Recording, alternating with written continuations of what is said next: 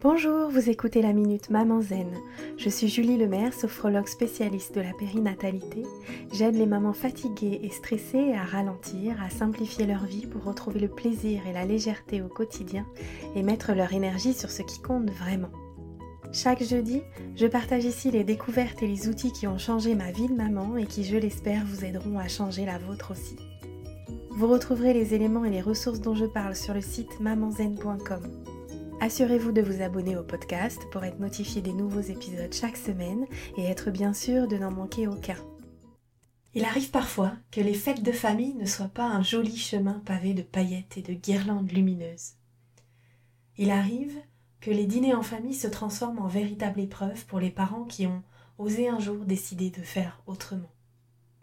Jugements, critiques, commentaires désobligeants, débats sans fin et sans fond, comment vous préserver, comment rester vous-même, droite dans vos bottes, alignée sur vos convictions.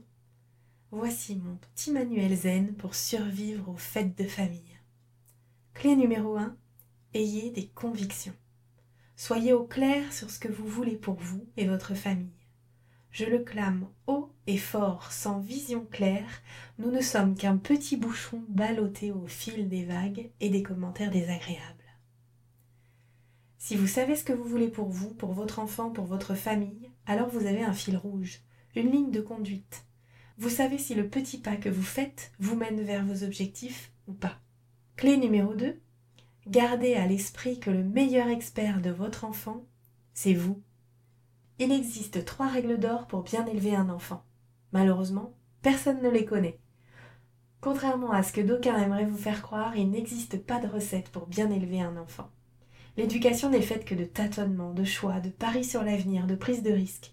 C'est à vous de savoir à quoi vous voulez que votre vie quotidienne ressemble. À vous de choisir vos combats, quoi qu'en dise votre mère, belle-mère ou votre cousine Berthe. Clé numéro 3. N'écoutez pas les conseils non sollicités et faites-vous confiance. Dans certaines cultures, les sages-femmes traditionnelles ne donnent leur avis que s'il est expressément demandé par les parents, car il est très impoli d'accabler les jeunes parents de conseils non sollicités. Faites passer le message à ceux qui vous cassent les pieds et ne prenez que les conseils qui vous donnent l'impression d'avancer dans le bon sens. Clé numéro 4. Cherchez le besoin derrière le comportement de votre enfant.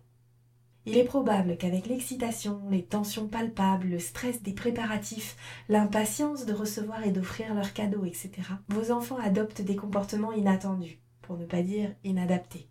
Rappelez-vous alors que les caprices n'existent pas, oui, même si belle maman vous soutient le contraire.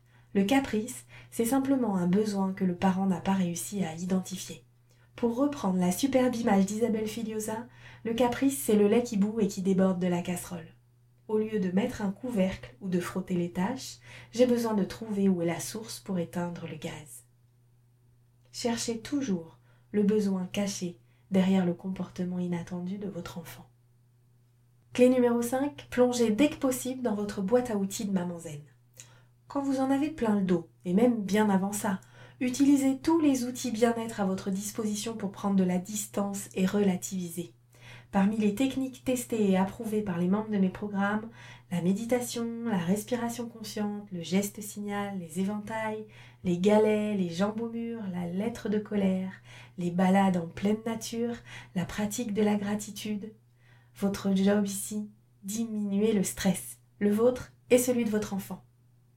Pour aller plus loin sur le sujet et vous outiller, je vous invite à découvrir mon programme C'est décidé, j'arrête de crier et de stresser.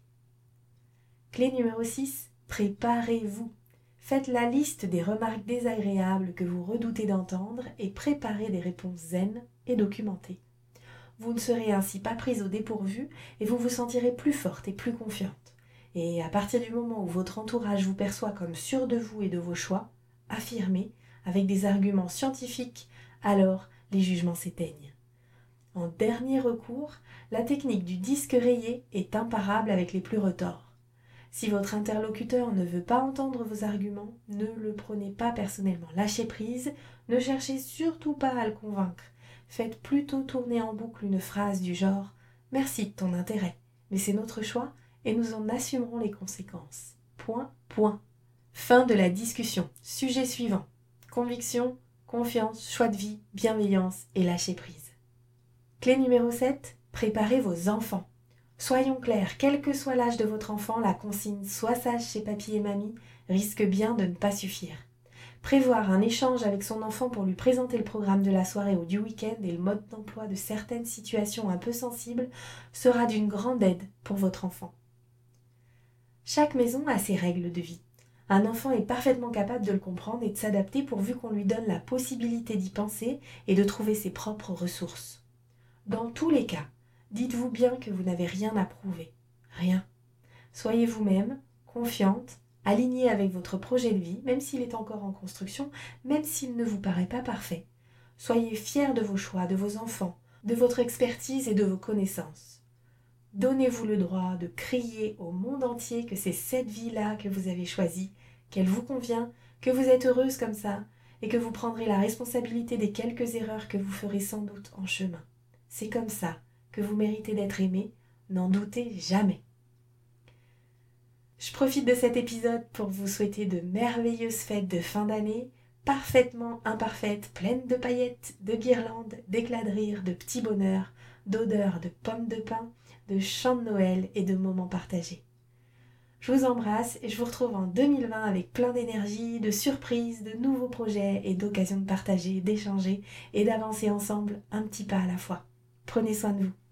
N'hésitez pas à venir partager avec moi sur Instagram ou Facebook le résultat de vos réflexions en utilisant le hashtag Minute Je vous donne rendez-vous la semaine prochaine et je vous rappelle que vous pouvez télécharger gratuitement mon rituel de fin de journée pour maman fatiguée sur mamanzen.com. Vous pouvez également y trouver toutes les infos sur mon programme C'est décidé, j'arrête de crier et de stresser. Si ce podcast vous a plu, la meilleure façon de le soutenir, c'est de laisser un avis 5 étoiles ou de le partager sur les réseaux sociaux. Ça permettra à d'autres mamans de découvrir le podcast plus facilement. À bientôt!